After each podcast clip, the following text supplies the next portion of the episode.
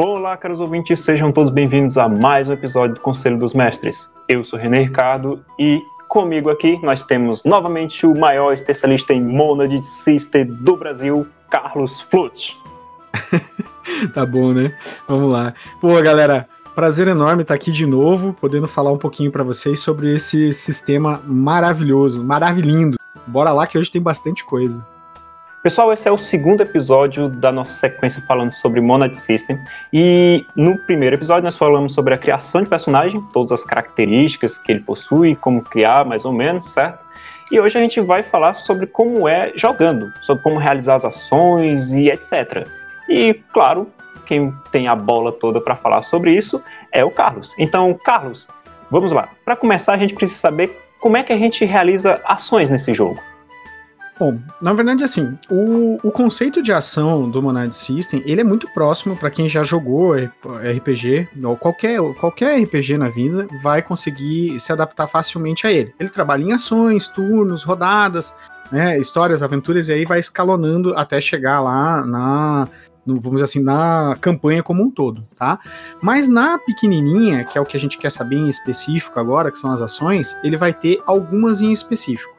Você tem a ação inteira, que é aquela que você efetua um ataque, ativa uma anomalia, realiza uma carga, né? Um, um recarregar uma arma, por exemplo, move-se uma zona, então faz um movimento. Como eu tinha falado no podcast anterior, né? Você, você tem escalas de, de zona para movimentação, então é aqui que você vai definir quando você entra ou sai de uma dessas zonas, que pode ser tanto com miniaturas ali tático, como pode ser uma coisa no no teatro da mente, tá? É bem, é bem tranquilo para trabalhar nos dois. Né? E você tem a possibilidade de uma coisa especial que se chama defesa completa, que aí eu vou explicar um pouquinho melhor quando a gente chegar no corpo a corpo, tá?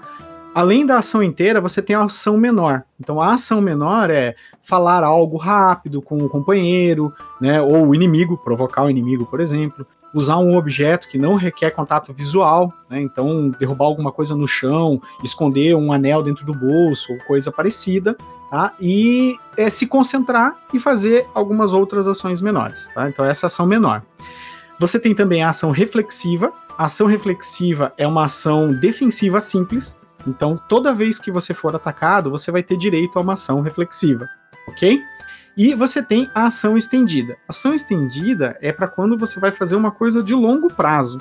Então, por exemplo, você precisa de. Você não vai conseguir resolver aquele ritual arcano para poder mandar embora aquele Great Old One que apareceu na cidade. Você vai precisar de várias rodadas, né? Muitas rodadas para conseguir fazer aquilo. Então aí você age com uma ação estendida. Basicamente é isso. É bem, é bem tranquilo, né? É bem fácil de entender cada uma delas. Certo, mas assim, se eu quiser, não sei, derrubar uma porta, como é que eu faço isso no Monad System? Então vamos lá. Para você derrubar uma porta, você vai ter um. O mestre vai chegar para você e vai dizer qual é o nível daquela porta, tá? Ou melhor, qual é o nível que você precisa ter para poder derrubar aquela porta. Escalonado em 7. Então é de 1 a 7 o nível que você vai ter de classe de dificuldade nesse jogo tá? E isso vai delimitar a sua proficiência. Ah, você é razoável naquilo, você é profissional naquilo, você é, é expert naquilo, você é mestre naquilo. Então, quanto maior o, o, o, seu grau, né, quanto mais você tem de, vamos dizer assim, você vai ter de mais reserva bônus você tem, mais profissional você é naquela ação. Então ele vai dizer, ah, para poder derrubar a porta seria uma ação de força. Então ele vai dizer para você, ah, o quão para você derrubar essa porta, você vai utilizar, vamos lá, voltar para a ficha para poder ter uma ideia ali, né? Você vai usar corpo mais briga, né? Então, que é o que vai dar tua reserva bônus. E ele vai dizer: a classe de dificuldade para poder derrubar essa porta é 4. Então, é uma porta bem dura, né? Bem forte. Eu exagerei na porta. Vamos deixar dois aí, né? Que essa porta ficou meio difícil de derrubar, né, Renê?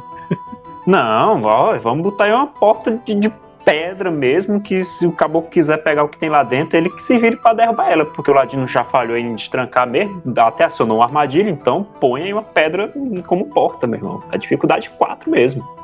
Então vamos lá, então vamos lá. Essa é difícil, hein? O cara tem que ser, tem que ser especialista para poder derrubar ela. Então é o seguinte, o que, que vai acontecer? O mestre vai dizer, olha, então essa a dificuldade para poder, né? A margem que você precisa ter, a margem de sucesso é 4. Você aí ele vai pegar lá o jogador, vai pegar assim, ah, então eu tenho corpo 2, minha habilidade de briga para poder derrubar essa porta, né, na pancada, na porrada mesmo, é 4, ele vai ter 6.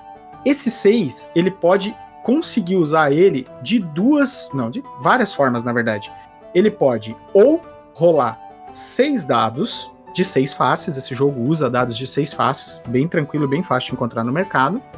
Ele pode usar seis cartas somas, né? na verdade ele usaria quatro cartas somas, porque é, é o, o, Quatro não, é cinco cartas somas, já vou explicar o porquê, porque é o que ele precisa para ter sucesso, tá? Ou ele pode misturar, então ele vai usar duas, dois dados com três cartas somas, ou três dados com duas cartas somas, ele vai escolher como que ele quer fazer. Por quê? Ele precisa ter a margem de sucesso superior em um ao, ao a classe de dificuldade, tá? Então vamos dizer assim, ó, vamos dizer que ele optou por usar carta soma, tá? Ele vai lá na reserva dele, vai diminuir da reserva dele essas cartas somas, nesse caso não é aposta, ele simplesmente tira essas cartas, né? E fala, olha, gastei 5 de soma e derrubei a porta. Beleza, ele conseguiu fazer isso, tá? Ou ele diz assim, eu vou rolar 5 dados. Se ele rolar, ou 6 dados. Quando ele for rolar os dados, qual que é o X da questão nesse jogo? Nesse jogo, tudo que ele tirar acima de 1 é sucesso. 2 é sucesso, 3, 4, 5 e 6, ok? Se ele rolar os dados, então ele rolou lá 6 dados e não tirou um em nenhum deles, ele conseguiu 6 sucessos. Mas agora vem a parte complicada da coisa. Se sair 1 em um dos seis dados, não importa, a quantidade de sucesso que ele teve. Ele falhou. Um, em um dado, ele falhou. É por isso que usar dados é deixar o caos reinar e, e torcer para a sorte mesmo. Então, você tem a questão de utilizar as cartas somas com todas e, e garantido, confiante, mas esses pontos somas, eles se acabam. Então é interessante, acho na verdade varia de cada um, mas é interessante mesclar um pouco e não torcer só com a sorte e nem só com os pontos somas, mas vai de cada um. Também vai de situação para situação, né, Carlos? Isso. Vai variar bastante também do tipo de aventura e cenário que você está utilizando, tá? Porque nem, por exemplo, você pode fazer um cenário e tirar da, da mecânica do jogo a parte do uso de dados e usar 100% de gerenciamento. O que, que vai acontecer? Vai ser necessário, a gente vai falar um pouquinho mais para frente de como que recupera né, as, as cartas somas, a reserva soma, né? É, vai ser necessário um nível maior de tempo de descanso, a, a, história vai ter que ter algumas paradas, né? Vai ter que ter um momento de alto estresse e depois um momento de baixo estresse, mas dá para jogar só com cartas somas também, se você quiser, tá? Mas os dados é legal. Só que tem mais um detalhe: se o cara tirar nessa mesma rolagem dois uns, ele tem uma falha crítica. E aí, meu amigo, aí o mestre se diverte.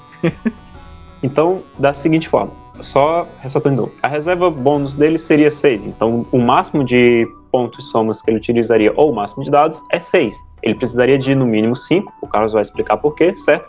E se nessa resolução ele decidir utilizar dados, tirou um, falhou. Tirou dois, um, provavelmente você quebrou seu ombro dando nessa porta, filho. Exatamente. Exatamente. Ó, por que, que eu falei para você que tem que ter pelo menos mais um? Pelo seguinte, se você empatar com a dificuldade, você conseguiu, mas o mestre vai inserir alguma coisa desfavorável para você. Sabe aquele esquema no Power by the Apocalypse, quando você tira ali o 7, que é assim: ah, você teve sucesso, mas alguma coisa ruim acompanhou?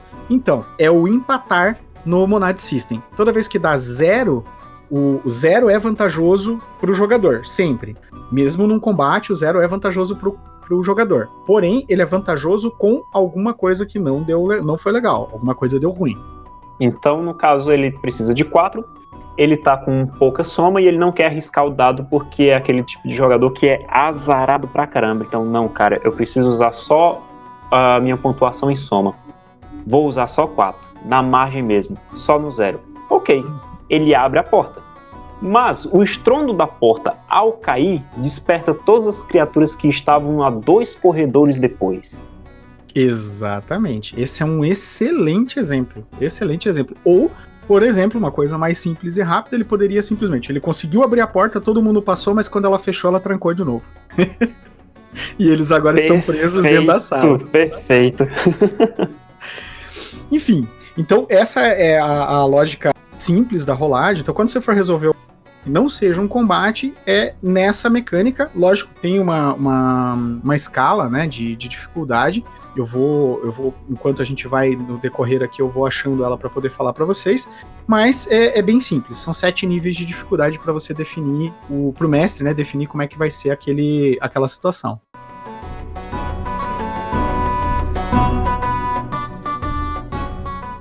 Perfeito.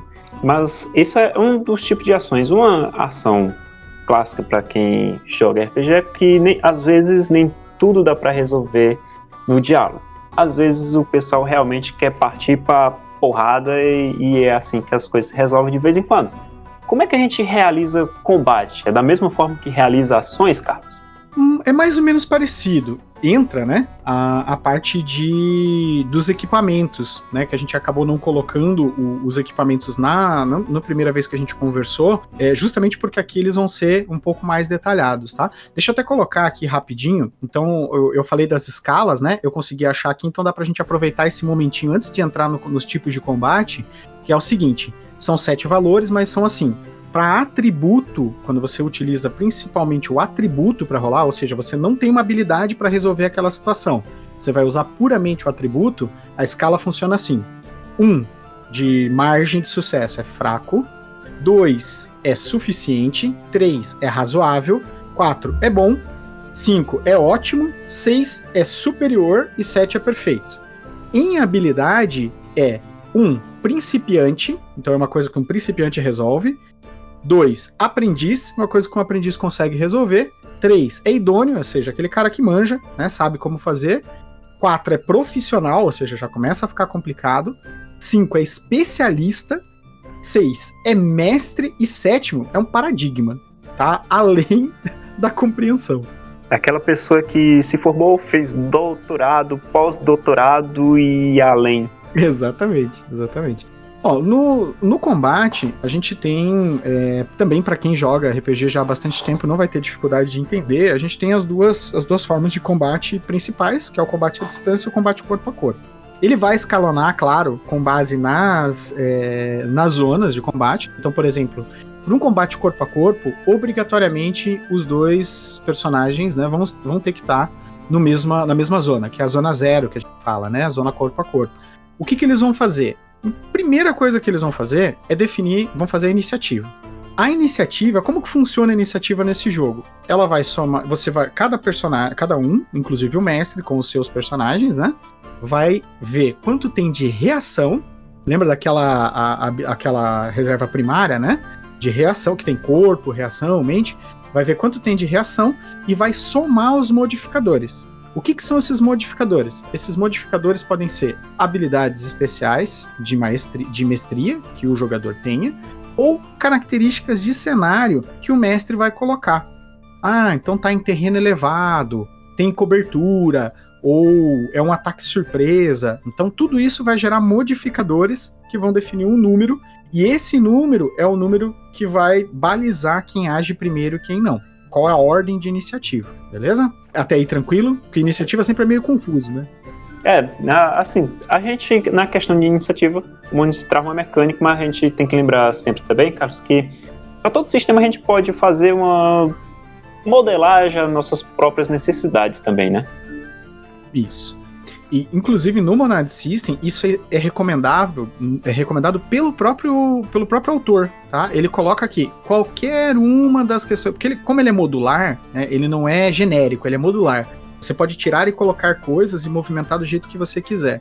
Ele coloca, principalmente nessa parte da iniciativa, ele tem um textinho que ele diz o seguinte: se você acha que a iniciativa não é relevante para o seu jogo, ou seja, você não quer que tenha iniciativa, você quer que as coisas fluam de acordo com a narrativa, ele fala: tire ela e não deixe ela atrapalhar seu jogo.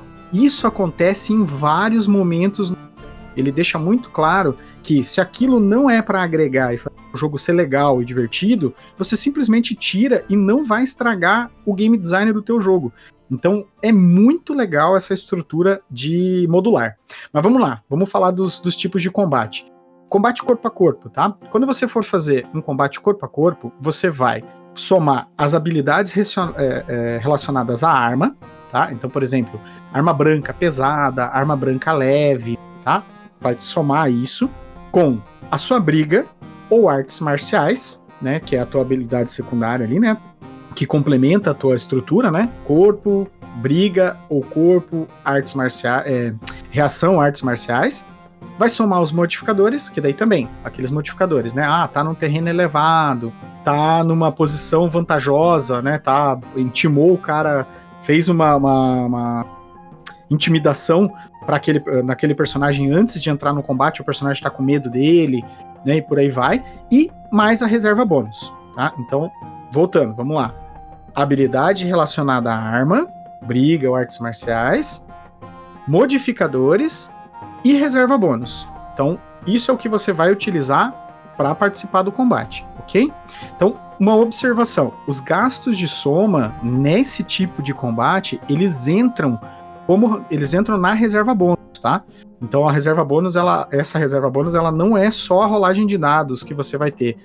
O, a carta soma ela entra aqui também. Então, o atacante igual ou maior do que a soma marcial do defensor significa que você acertou, tá? A soma marcial do defensor ela é um, ela tem um cálculo específico que é feito antes na construção do personagem, aonde você soma detalhes das armas, tá? Então a arma vai trazer alguns benefícios, a briga vai trazer alguns benefícios, e o seu objetivo enquanto você está atacando corpo a corpo é superar essa defesa, tá? É superar essa soma do defensor. Ok? Tranquilo? Perfeito. Aí é o seguinte, a soma marcial que eu tava falando antes, acho que é legal detalhar, porque às vezes gera uma confusãozinha ali, né? O que, que é a soma marcial? A soma marcial, que é o contra o que você vai estar tá lutando, é habilidades relativas à arma empregada, ou seja, a arma que o cara tá usando na contramedida, ou briga ou artes marciais que ele tenha, mais a classe da arma que daí, como eu falei lá no primeiro, lá no primeiro podcast, eu não ia falar sobre os detalhes, né? Cada arma tem uma classe de arma, que ele vai estar tá na ficha como CL da arma. Então, essa classe da arma, ela é fixa, ela serve tanto para o ataque quanto para a defesa dela. Se o valor do ataque não, assim, não atingir a soma marcial, ou se os dados usados, usados né, indicarem uma falha, que ó, tirou um em qualquer um deles, o turno é interrompido e passa para o próximo na iniciativa, tá? Então, não passou significa que errou. Aí é lógico o mestre dá aquela descrição, né? Ah, você estava lutando, quando você foi para atingir ele, ele levantou a arma dele, contrabateu sua arma e tá pronto pro ataque na, na, na próxima vez, na vez dele, né? Uma falha crítica interrompe, que é quando você tira dois uns na rolagem de dados, né? Interrompe e gera uma virada contra o personagem. Então o personagem, além de defender, ele ganha uma situação particularmente favorável. Ele pode, inclusive, ter uma, um, uma, um ataque gratuito, por exemplo. Tá? Então, isso é bem legal. Eu vendo isso, eu só consigo imaginar dois samurais brigando. Pense, rapaz. Exatamente. Uma, uma disputa de espada, você consegue categorizar todas as reações e movimentos facilmente, simplesmente na descrição de cada uma dessas, dessas rolagens e defesas. Então é bem legal. Mas isso para corpo a corpo, certo? E para uhum. armas à, à distância? Então, nas armas à distância, nesse jogo, ele é um pouquinho. É, ele, ao mesmo tempo que ele é mais simples de entender como funciona, ele, ele requer uma conversa do mestre de jogo com seus jogadores antes da, das partidas começarem, tá? Por quê? Na consideração do criador né, do, do jogo, do autor, ele diz assim: você tem que conversar com a galera da sua mesa para ver se eles topam jogar no realismo ou não. No realismo, é impossível você se defender de um disparo de arma. Você não vai conseguir se defender. O cara atirou, conseguiu, conseguiu passar, né? Ele conseguiu sucesso e atirou contra você, você vai levar o tiro, né? Não tem o Matrix, você desviar o tiro, desvirar, né? Da, da, depois que já foi disparado, ou você é, usar a espada para contrabater a, a né, o projétil ali para algum outro lugar. Então isso você discute com os seus jogadores antes, tá? Definido isso, vamos para o cálculo do ataque. Então, primeira coisa que você vai então, fazer. Pode falar. Renan. Assim, só, só, só para deixar claro. Então, na, na questão de armas de ataque, o que depende é a habilidade do atacante de ser um bom atirador. Né? Então, se ele é um bom atirador, provavelmente você vai ser alvejado. Se ele não for tão ágil ou experiente com determinada arma, pode ser que você consiga escapar, mas isso é mais pela falta de habilidade dele do que de habilidade sua de desviar de projéteis, né? Exatamente, tá? A única exceção, que é o que, que ele, ele coloca ali, né? Mesmo que você não vá partir para o realismo, se você for colocar uma reação do defensor, estipule que ele tenha alguma habilidade é, que gere veracidade nisso. Por exemplo, ele tem habilidade artes marciais. Ele vai fazer uma rolagem de artes marciais para se defender e aí ele justificaria o como que ele está esquivando daquele ataque. Tá? Então tem que ter um. Ele pede para que faça sentido na, na narrativa também, no roleplay. Tá? Cálculo, vamos lá. O ataque, o, o ataque seria calculado da seguinte forma: armas à distância, então você tem o valor da arma, mais modificadores positivos ou negativos por parte né, do, que, do, do cenário. Né? Ah, o, o, o, adversário tem cobertura, o adversário a algumas zonas a mais de distância. Mais reserva bônus, de novo, nesse caso a reserva bônus aqui, a carta soma entra aqui, beleza? E é isso que ele vai definir, o que vai o ser utilizado para definir se ele acerta ou não. Aí o que, que o mestre vai dizer? Olha, é, você está com uma arma pequena que ela pode ser, ela não tem nenhum restritivo até a zona 2. E o seu adversário está na zona 3. Como ele está na zona 3, a dificuldade para acertar ele é 6. Porque está acima da quantidade de zonas restritivo, é, é, tá restritivo, tá acima da quantidade de zonas que aquela arma consegue atingir, certo? Que ela consegue ser utilizada para atacar. Nesse caso, ele vai ter que conseguir exceder com armas à distância, então conhecimento, habilidade dele de armas à distância, mais os modificadores, mais a reserva bônus, ele vai ter que conseguir 7 para acertar. Acertou, essa arma tem uma classe de dano, ela tem a quantidade de dano fixo. Então, o dano dela vai ser, vamos ver, pegar uma pistola pequena, o dano dela é 5. Esse é o dano dela. Aí você vai dizer, poxa, 5 de dano? Mas eu não tinha lá na minha. É, no meu limiar de dano, eu tinha 4 de superficial, 2 de, de agravado e 1 de mortal. Caraca, morri. Quase isso. Mas não é bem assim que funciona. A gente já vai explicar. É, é vamos, vamos por, por partes, né? Na questão da, da classe do dano. Só, só para fechar, Carlos, as armas elas têm uma característica chamada estrutura também, né? Tem, tem, tem. É, falando um pouquinho das armas, são bem importantes a, a gente mencionar das armas. Algumas delas eu já fui correr aqui, tá? Que é realmente habilidade. O que vai em habilidade na arma? Vai o teu nível, o número, né? O número que você colocou na tua reserva bônus de armas à distância ou de arma arma branca, tá? É isso que você vai colocar ali. Logo na sequência disso, a gente tem ali a, a, classe, de, a classe de arma, né? Que é aquilo que a gente falou que você vai utilizar a classe de arma para saber é, na defesa, por exemplo, né? Na arma corpo a corpo. E, e, você tem a estrutura. O que, que é estrutura? Vamos dizer que você está num combate e você quer destruir a arma do teu adversário. Você sabe, com, essa, com esse sistema, né, com essa regra, você sabe quanto você precisa tirar para poder destruir aquela arma. Por exemplo, uma pistola normal, ela tem estrutura 2. Então, se você conseguir dar 2 de dano direto na arma, ela quebrou, ela destruiu, já era, tá? Aí, o que, que você tem mais na arma? Você tem o alcance, que vai determinar até que, até que alcance você consegue não ter é, modificador negativo. Então, vamos dizer, a arma tem alcance 2. Até a zona 2 você não tem modificador negativo, é só o, a dificuldade daquela área, tá? E você tem o que é legal, René, que é o VC, tá? Que é o valor de carga. O que, que é o VC? Pô, a primeira coisa que todo mundo fala é: caramba, mas a, então o cara que tiver uma arma de fogo nesse jogo, ele, ele ganha, né? A arma de projéteis, né? Ele ganha o jogo fácil. Pensei eu quando estava jogando de pistoleiro. Ha! é uma doce ilusão, né? Porque o que que acontece? Toda vez que você dispara uma arma, para ser equilibrado com o corpo a corpo, eles criaram a regra do valor de carga. Por exemplo, uma pistola tem valor de carga 5, ou seja, ela é um valor de carga pesado e ruim. Por que que é ruim? Toda vez que você disparou, acertando ou não o, o adversário, você vai rolar os dados do valor de carga. E Renê, o que, que acontece mesmo quando você rola dados? Então, Não rola dado, não, pessoal. A minha dica é: não, não, evita, evita, sabe? Evita. Porque qualquer umzinho que cair na sua mão, deu ruim. Exatamente. E é o seguinte: você vai rolar cinco dados no caso da pistola. Vamos dizer que você tire dois uns nessa rolagem, essa pistola vai ganhar uma característica negativa a critério do mestre. Então pode ser que ela trave, pode ser que ela estoure e o dano volte para você. Olha, pode acontecer um monte de coisa. Falha crítica é uma beleza, né? Como pode ser que o mestre diga: acabou a estrutura dela, ela quebrou, ela tá inusável, você vai ter que jogar ela fora. Eu acho que a melhor coisa é quando você não passa no, no VC e o mestre não diz nada. Você recarregou, ótimo.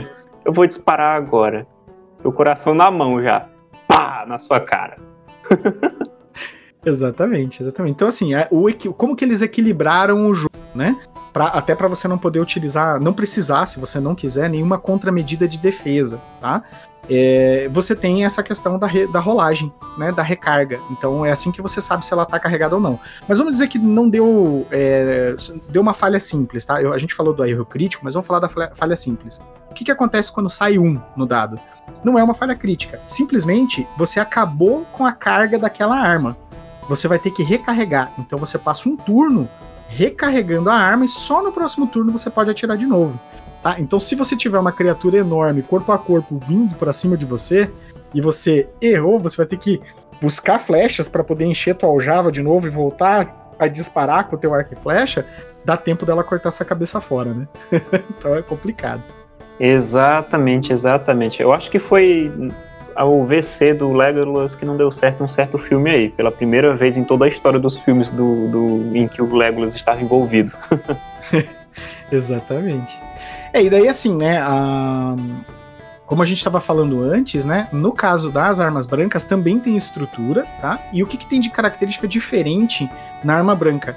Na arma branca, ela tem o total marcial. Então, aquele total marcial que a gente fica preocupado, poxa, mas aí como é que eu vou saber o total marcial e tal? Ele já vem calculado na própria arma. Então, no campo onde você descreve ali armas, ele tem um campo para você lançar o valor de total marcial ali. Então, você não vai precisar ficar calculando na hora e definir como é que é. Tá ali. É só você, ah, eu ataquei, qual que é o total marcial? Né, eu, fui, eu fui atacado, qual que é o meu total marcial? Já vai estar tá calculado na tua ficha, você só vai dizer, ah, mas não passou, né? É bem tranquilo. Ou você vai descrever como que você se defendeu, tá? Isso fica ali na, na tua ficha. E eu acho que a questão da estrutura é, é bacana mencionar também, porque assim, o Monad System ele é um sistema de manejar recursos, certo? A sua arma também é um recurso, ela também é finita. Exatamente. Vamos, lembra aquela porta que a gente estava falando, ah, essa porta, né, é dificuldade X e tal. A gente poderia fazer diferente. A gente poderia dizer assim: qual é a estrutura dessa porta? A estrutura dela é 4? Não. Para derro, para abrir ela, para arrombar ela é 4. Mas para você destruir ela e garantir que ninguém mais vai fechar ela, a estrutura dela é 6 aquele mesmo personagem poderia, ao invés de bater com o corpo contra ela, dar espadada nela até ela se despedaçar e aí ninguém mais ia conseguir fechar ou abrir aquela porta. Então, essa mecânica mostra que tudo no cenário pode ser tocado. Sabe aquele joguinho de videogame que você quer, você quer quebrar um vaso que tá ali, você atira, atira nele ele não quebra? Então, não é o caso do System. Você sabe quanto você precisa destruir da estrutura para poder quebrar aquele vasozinho e ver o que tem dentro. Bem legal.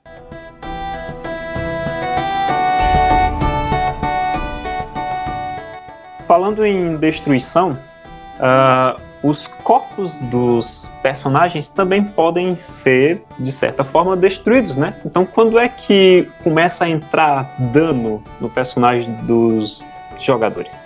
Eu acho que para a gente poder chegar nesse, nesse ponto, que é uma das partes, eu, eu, acho importante a gente detalhar bem, tá? É uma das partes que a maioria das pessoas, quando joga a primeira vez Monad, fica bem em dúvida. Então vamos falar um pouquinho sobre cálculo de dano, tá?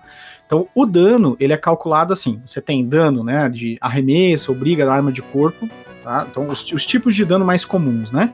Dano de, dano de arremesso ou briga, né? Jogou alguma coisa ou no corpo a corpo ou briga, né? Você tem ali o dano marcial, que é desarmado ou não, e você tem os danos de todas as classes de armas de longo alcance. Então, esses são os danos mais comuns, tá?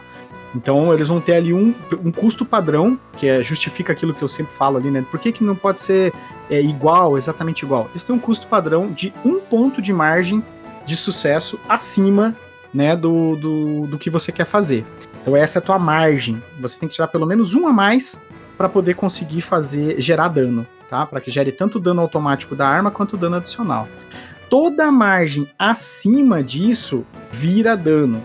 Então, vamos dizer, ah, você deu o ataque, passou, eu já vou explicar como que passa e como que não. Se, vamos dizer, a, a, o total marcial do teu adversário era 2 e você passou isso em 4, ou seja, deu duas vezes, né? Você passou completamente a, a, a, margem dele, né? Tudo que for acima disso é dano adicional. Ah, então eu falo assim, poxa, eu vou passar e vou gastar mais quatro, quatro cartas somas na minha aposta. Você consegue dar 5, 6 de dano e assim vai, tá? Então você precisa de no mínimo um de margem de sucesso para poder gerar o dano, ok? E como que você gera o dano? Vamos lá. Lembra que a gente falou do Liri no prime na primeira? Se você não escutou, volta, escuta, porque lá a gente fala bem sobre o Liri, mas agora a gente vai detalhar ele aqui. O Liri, que é o teu limite de resistência, tá? Ele tem um número padrão, né, fechado, que vem lá da somatória do teu corpo mais os modificadores de raça, ok? Vamos dizer que você tenha um Liri 3, que é o Liri bem comum para humanos, tá? O que, que vai significar isso? Se quando o teu atacante te atingir, ele gerar 3 de dano, é, 2 de dano, isso significa que o golpe dele, tá? Na margem, lá depois do resultado, tá? Que o golpe dele foi menor do que a sua Liri. Então, ele acertou, mas o golpe foi menor do que a sua Liri o golpe inflige uma lesão leve, ok? O dano, vamos dizer que ele atacou e deu 3 ou 4, né? 3 ou 4 ali de dano. Né? A arma dele lá, ele, atirou, ele tem dano 5, acertou 5 de dano em você, não teve nenhuma margem a mais. O dano dele igual ou maior, pouca coisa maior, inflige um, um dano agravado, ok? Então, igual ou maior agravado. Se o dano dele é igual ou maior que o dobro da sua Liri, ó, o dobro da sua Liri, então ele deu 6 de dano, é o dobro da sua Liri. Aí ele inflige um golpe de lesão mortal. A segunda lesão mortal, você já era. Se você tiver 2 de margem de mortal. Ok? Tranquilo? Então, de novo. Abaixo da sua Liri, é dano superficial. Igual a sua Liri ou um pouco maior, é, lesão superficial ou leve. Igual a sua Liri ou um pouco maior, lesão agravada. Igual ao dobro ou maior que o dobro que o valor da sua Liri, é uma lesão mortal. Exatamente. E aí tem mais um detalhe. Na mortal existe mais uma coisa. Vamos dizer que você exceda é, o triplo Ó, o triplo, presta atenção. É muito difícil esse nível de dano, tá? Isso aí seria tipo um prédio caindo em cima do personagem, tá? Tá desmoronando. Deu o triplo de dano, o personagem vai receber fatal, é, letal, desculpa, mortal. ele vai receber dano mortal e ainda vai receber um transbordo disso pro letal. Então ele vai gradativamente se machucando até que termine o turno e ele acabe morrendo, tá? Então é, é, essa é a escala de dano. Então, assim, meio que de certa forma, né? Sutilmente se disse: se bater o triplo, você morreu. Você não precisa levar outro mortal, porque você, você morreu, cara. Exatamente. A chance de conseguir escapar de uma situação dessa é praticamente zero, né? Mas acho que a gente falou bastante de, de dano e a gente não falou como é que a galera se recupera desses danos, né? Cara, é, fun é fundamental. É fundamental saber disso. Então, assim, ó, a recuperação, tá? É... Primeiro falando da recuperação do, dos danos, tá? Depois que você levou dano, você levou lá o dano leve, né? O dano superficial, ou você levou o dano agravado, ou você levou o dano mortal, você tem um tempo para se recuperar de cada um deles, tá? Sem cuidado médico nenhum, agora pasmem. Renê, conta pra nós qual o tempo aí para você se recuperar que a gente já falou sobre isso antes de entrar no ar, e o René ficou boquiaberto. Quanto que, quanto que precisa de tempo aí pra se recuperar em cada um?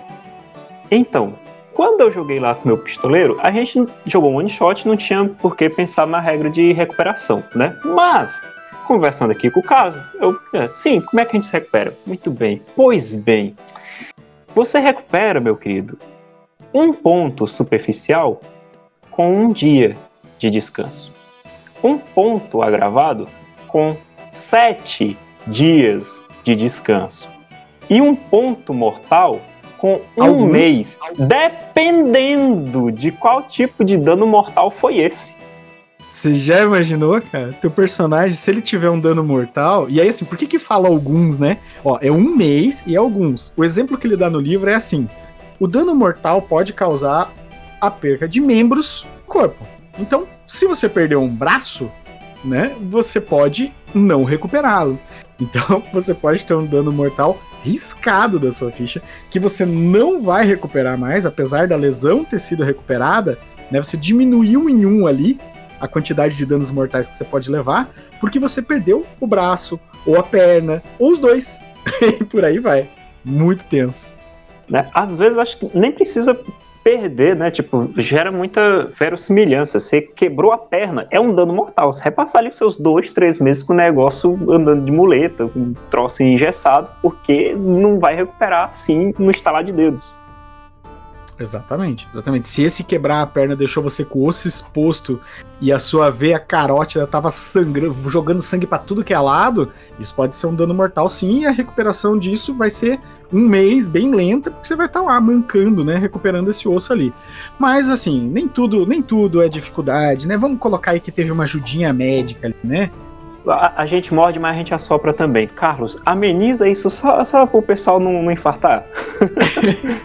Vamos lá. Então, assim, ó, primeira coisa. Se ele tiver cuidados médicos, tá? Cuidados profissionais. Então, se o grau de competência do médico for profissional, diminui para 6 horas de descanso ao invés de um dia, 3 dias é, para lesão superficial, 3 dias de descanso para curar lesões agravadas, ok? E uma semana pra desca de descanso para curar lesões mortais. Então já ficou bem melhor, né? Se for um especialista, então é um médico especialista. São três horas de, pra, de descanso para curar a lesão superficial, um dia a lesão agravada e três dias de descanso para curar de uma lesão mortal.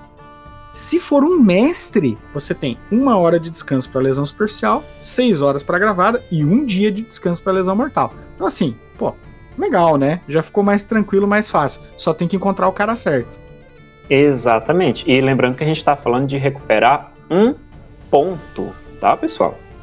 Um ponto, exatamente. Só pra gente, só pra gente poder fechar com, com chave de ouro aqui, a gente não comentou em detalhes, né, antes para vocês, já que a gente tá falando de recuperação, como que funciona ali a questão da recuperação do, do soma, né, das cartas somas, que é finito, e a recuperação do estresse. A gente falou muito eu falei muito superficial na última vez. Eu acho que vale. Pode ser, René, falar um pouquinho sobre isso? Claro, claro, o pessoal quer saber como é que, que continua sendo um aventureiro depois de gastar todos os recursos para derrotar seus adversários em uma dungeon perigosa. Todo mundo quer. Não, ninguém vai se aposentar depois de uma única aventura, né? Ou, ou a não ser que o mestre aposente eles, né? Então, assim. Ó, é, tem a opção também, né? tem, tem essa opção também. Então, assim, para recuperar a soma, tá? A soma, é um, como a gente disse, é um recurso finito, né, que você pode utilizar tanto em apostas, a, através de apostas, né, cartas cobertas, durante o jogo na mesa, como você pode usar simplesmente descontando da tua reserva se não for uma ação disputada, né? Se for só uma ação comum. Então, 5 pontos de soma são recuperados depois de um descanso curto, ok? 10 pontos após, um, descanso, após um descanso completo. Então, descanso curto é assim: você para no meio da aventura, umas quatro horinhas ali, parou, arruma as coisas, se ajeita melhor, né? Alinha sua mente, descansa o seu corpo. E o descanso completo é virar uma noite inteira. Então você dormiu, no dia seguinte você recupera 10 pontos na sua reserva, ok? Em troca de estresse, que daí é aquilo que a gente sempre fala, você pode se estressar para ganhar para ganhar ponto soma, ok? Você ganha 5 pontos por cada ponto de estresse que você sofrer. Então, você se estressa para ganhar pontos na sua reserva. Como a gente está falando de estresse, vamos falar dos pontos de estresse, né? Então, os pontos de estresse, eles podem ser uh, adquiridos né, durante o jogo de algumas maneiras.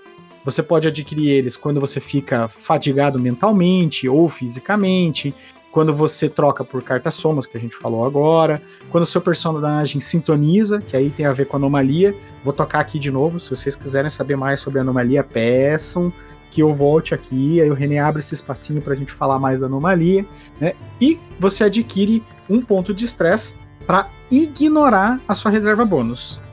Aqui vale uma, uma, uma paradinha, René. O que, que é ignorar a sua reserva bônus? Quando você está no corpo a corpo com uma criatura muito mais poderosa do que você, ou seja, ela tem um lire muito alto, pode acontecer da tua a tua reserva bônus não ultrapassar o lire daquela criatura. Né, não, não ultrapassar o, mortal, o, o, total marcial daquela criatura e você não consegue atingir ela. O que, que você pode fazer? Você pode gastar um ponto de estresse e, ao invés de você usar a tua reserva bônus, vamos dizer que seria lá corpo 2 mais briga 2, que daria 4, e essa criatura tem um total marcial de 6, você tem na tua reserva oito cartas somas. Você gasta um estresse e usa todas as oito para conseguir acertar aquela criatura. Não tem limite. E agora vem a parte legal. Quando você faz isso, você pode rolar quantos dados você quiser. Renê, quantos dados você rolaria? Uh, eu evitaria rolar dados, na verdade. eu evitaria. Agora, por que, que o René falou que evitaria? Eu vou dar um exemplo. Tem um jogo no canal da, da canal da fábrica mesmo, em que o personagem optou por gastar, né, um de estresse e rolar 14 dados. Cara, 14 dados. A reserva bônus dele era 4. Ele tava rodando 14 dados. Aí você vai dizer, pô, Carlos, mas pode rolar tudo este dado? Pode. Mas lembre-se, se sair um em qualquer um deles, é uma falha. E se sair dois uns, é uma falha crítica. Renê, então por que, que você não rola dados, Renê? Cara, porque são 14. No exemplo, são 14 dados. A chance de dar 2, 1 um, só aumenta, cara. Por que, que eu vou não correr o risco de, de me ferrar completamente, cara? Não, pra que isso, cara? Assim, a gente lança dados porque a gente quer desafiar o caos. Mas a gente tem que respeitar, sabe? O ser humano tem que saber qual é o limite dele. É isso aí. Mas você tem essa possibilidade, porque se você tá numa situação crítica, a tá à, à, à, beira da morte, já não tem mais o que fazer, e você quer fazer uma coisa é, icônica, né?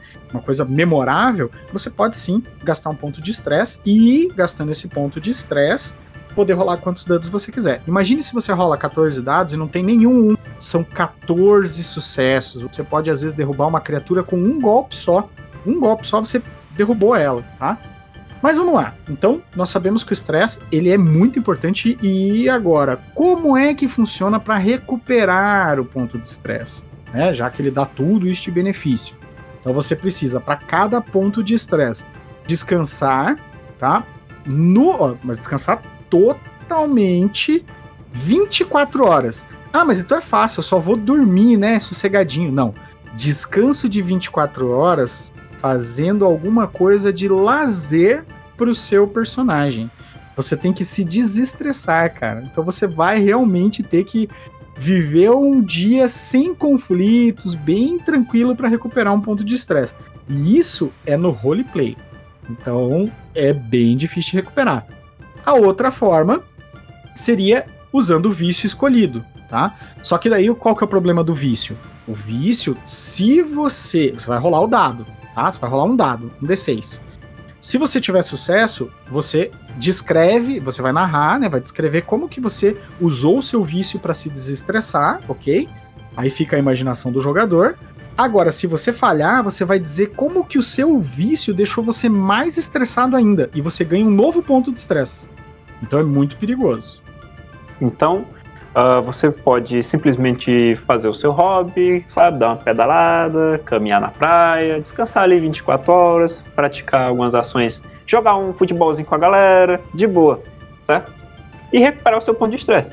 Ou ceder ao seu vício. Só que ceder ao seu vício, você pode, sei lá, sair para tomar uma e acabar se envolvendo numa briga de bar. Aí chega em casa com um galo na cabeça, não causou dano, mas você chega em casa puto e vomitando tudo e acorda na manhã seguinte com os olhos todos roxos e a cabeça doendo, não lhe serviu de nada. Pelo contrário, piorou a sua situação. Exatamente. O conceito do uso do vício para recuperar estresse é isso mesmo. Às vezes você sucumbe. Isso até é bacana, porque, como eu disse, ele é muito realista nesse sentido, né? Vamos dizer que você vai se desestressar e, e o que faz você se desestressar é jogar uma bolinha.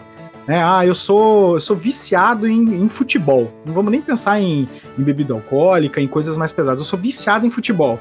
Você vai lá jogar uma bolinha e tal para poder desestressar. Só que durante o jogo, alguém vem e mete o pé na sua canela, que dá aquele aquela luxação que você fica uma semana com aquela luxação te incomodando. Isso te deixou mais estressado, automaticamente marca mais um estresse lá. Tá? E é isso, galera. É isso aí. No caso, o Carlos o Cabo ficou estressado porque ele perdeu o jogo e o jogo do dia seguinte ele também não foi chamado. Aí para quem é viciado, sabe, né? Exatamente, exatamente. Ó, já dá até para fazer um cenário aí de partida de futebol já. Fazer um Super 11, olha aí, ó. Olha aí a adaptação, ó. Super 11, Monad System. Tranquilo, tranquilíssimo. Em suma, em suma, isso é o que descreve o combate e tudo mais, né?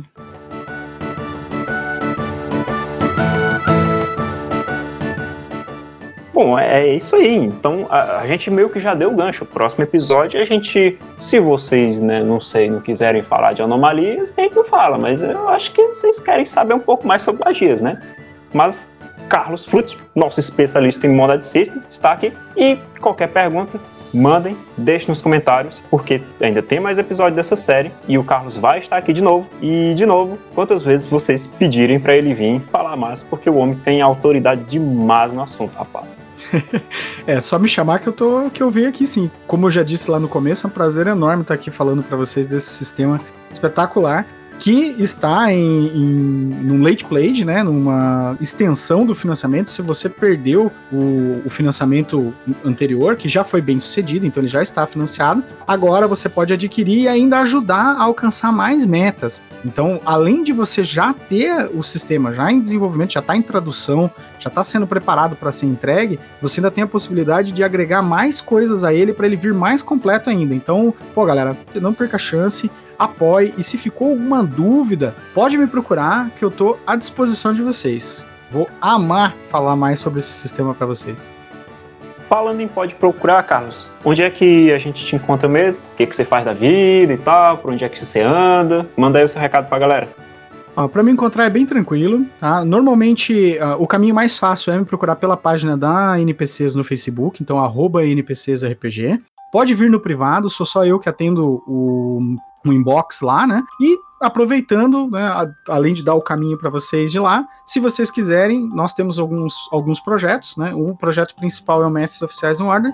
Então, se vocês quiserem é, se tornar mestres oficiais, vocês podem colocar, né? Mandar, olha, eu quero me tornar um mestre oficial, eu dou todo o passo a passo de como que funciona, e aí vocês se juntam a essa comunidade de mestres aí que está cada dia que passa maior para onde a gente divide conhecimento, né, troca ideias sobre diversas coisas dentro dos sistemas da, da editora, né? E lógico, lá vocês podem perguntar para mim sobre o Monad System, sobre os cenários do Monad System, que eu acredito que em algum momento a gente vai fazer um podcast falando deles também. Tem várias opções, inclusive uma delas está no financiamento, que é o, o, a Frota Nômade, né? Que é o Nostalgia é espetacular. Merece um, um cast só dele aí, porque ele é, é muito bom. E novamente, estou à disposição, galera. Pode vir falar comigo que eu, eu atendo todas as dúvidas e vamos apoiar e vamos fazer esse projeto se tornar cada vez maior. É isso aí, vamos apoiar o pessoal, o Let's Play tá aí. Sigam a NPCs, arroba NPCsRPG.